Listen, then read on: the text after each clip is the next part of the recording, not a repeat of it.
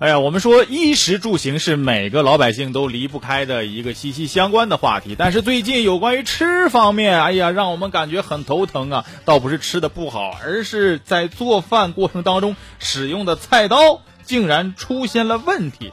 有人说菜刀能有什么问题？是我们觉得菜刀多简单的一个工具呀，是吧？它能出现什么问题？结果正是因为这个原因，之前一位外地的女士在使用张小泉菜刀进行正常烹调。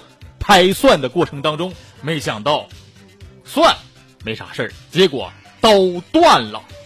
很多网友看到这个视频，看到这个消息之后，也是大为的震惊，说什么刀拍蒜竟然刀断了？想问一下，你拍的是蒜呢，还是拍的核桃，还是拍的是石头？刀怎么可能断呢？因为从硬度角度来说，刀和蒜它完全就不是一个量级的。当然，也有人表达了自己的观点，说：“哎呀，看来。”如果不是刀的问题，有可能是这个蒜，这个这个蒜它是要出圈，它要当一个网红蒜的。快快给我们介绍一下，是哪头蒜？它这么厉害？哎呀，这这头就这头蒜，就这头蒜啊！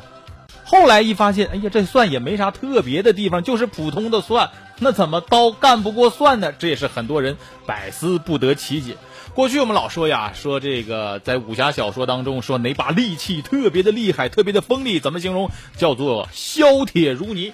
咱现在不要求张小泉这把菜刀削铁如泥，你你就拍个蒜，你你你自己就直接折腰了。我也是，哎呀，我我也是服了。我就说张小泉这把菜刀啊，还是算了吧，要不然蒜都瞧不起你。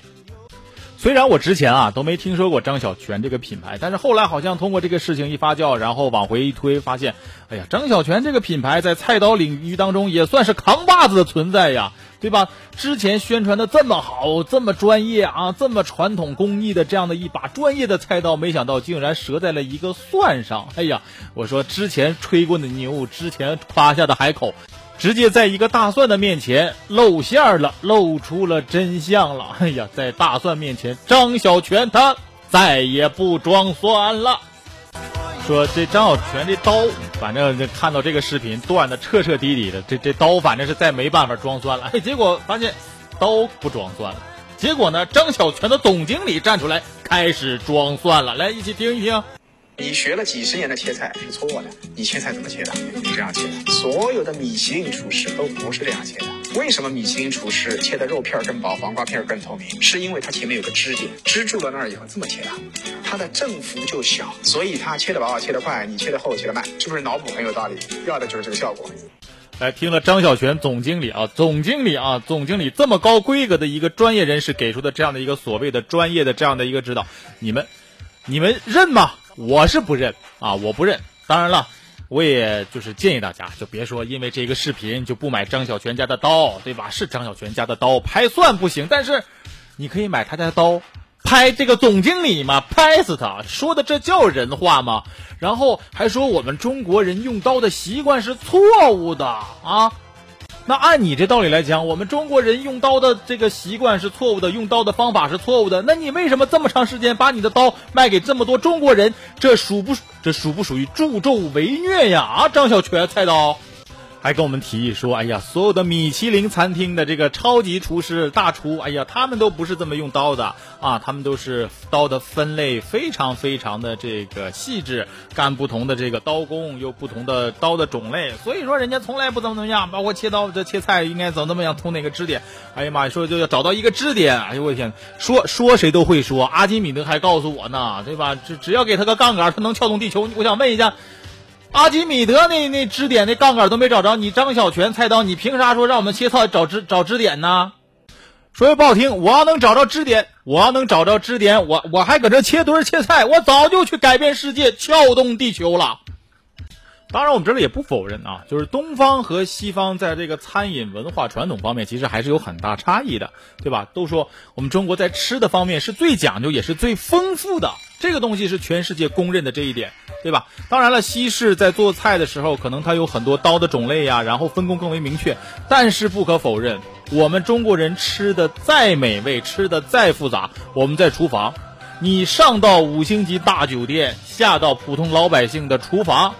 我们在厨房只需要一把最最最普通的菜刀，就能够完成整个后厨的所有工序。哎，所以我们中国美食特点就是。前期简单，后期丰富，而外国的食品那可能是前期花样多，后期吃着反正真是没啥玩意儿啊。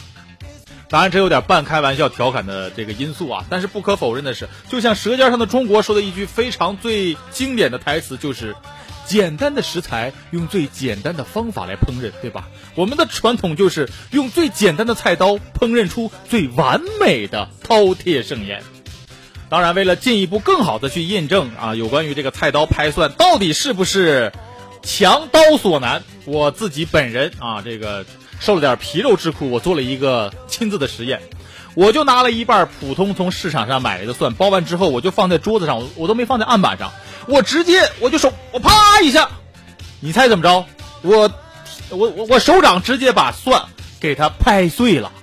有视频啊，大家可以上我的这这个我的这个视频号上啊，还有这个我的抖音号上啊，搜索这个话说有道，可以看一下。很多朋友给我留言呢，说：“哎呀，看了张小泉的这个视频，再看了你的这个视频，画龙对比一下，我发现可能是我们错怪了张小泉。张小泉可能确实干不了这件事儿，而你确实属于这个人才当中的奇才呀，你一定练过铁砂掌，所以说张小泉跟你比不了。当然，我必须跟大家解释一下啊，我没有练过什么神奇的这个什么神功，也没有什么铁砂掌，我就是凡夫俗子啊，这个跟大家一样，这个这个都是爹妈养大的，对吧？”我就是简单拍了一下蒜，他就能够拍碎。我觉得我都能做到，张小泉张小泉的这把菜刀竟然做不到。哎呀，真是张小泉菜刀，你就算了吧啊，你就别卖刀了。咱客观的来讲啊，咱就不调侃，说确实，其实对于一把刀，它的这个评价分两类，一个呢就是刀的金属的硬度，另外一个就是韧度，它俩其实是相互有矛盾的这个存在的。所以也可能是在拍摄视频当中，或者是在那位这个女士使用菜刀拍蒜的过程当中，确实存在着一定一个小的这个很低的概率，就这个寸劲儿吧，导致她刀断了。但是我觉得，作为张小泉的商家，应该正视这个问题，然后你可以更合理的告诉大家怎么用。你不能够来否认我们的这个烹饪习惯，尤其是你不能拿我们这个餐饮的习惯、厨房的习惯跟外国人比，说外国人都对，外国人什么都对，你这就有点崇洋媚外了。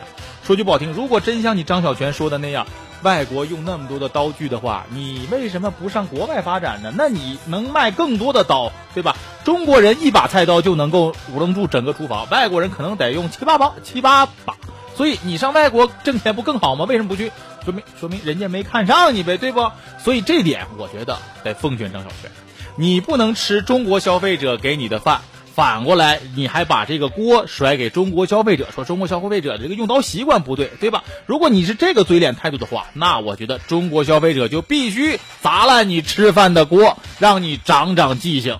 就是咱说，不管什么样的一个客观原因吧，还是大家误解了，还是说你产品有更多这个提升的空间，或者怎么样。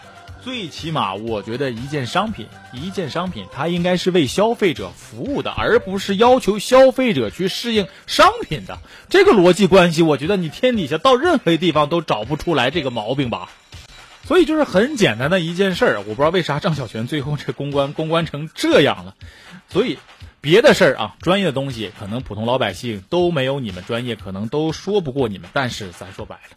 天天做饭，天天下厨房，天天舞弄菜刀这件事儿，哪个中国老百姓你敢说他不专业？你敢他你敢说他说的不对，对吧？你要是跟中国普通老百姓说做菜用菜刀的事儿，那你真就属于关公面前耍菜刀了，你绝对不是个儿，我跟你讲。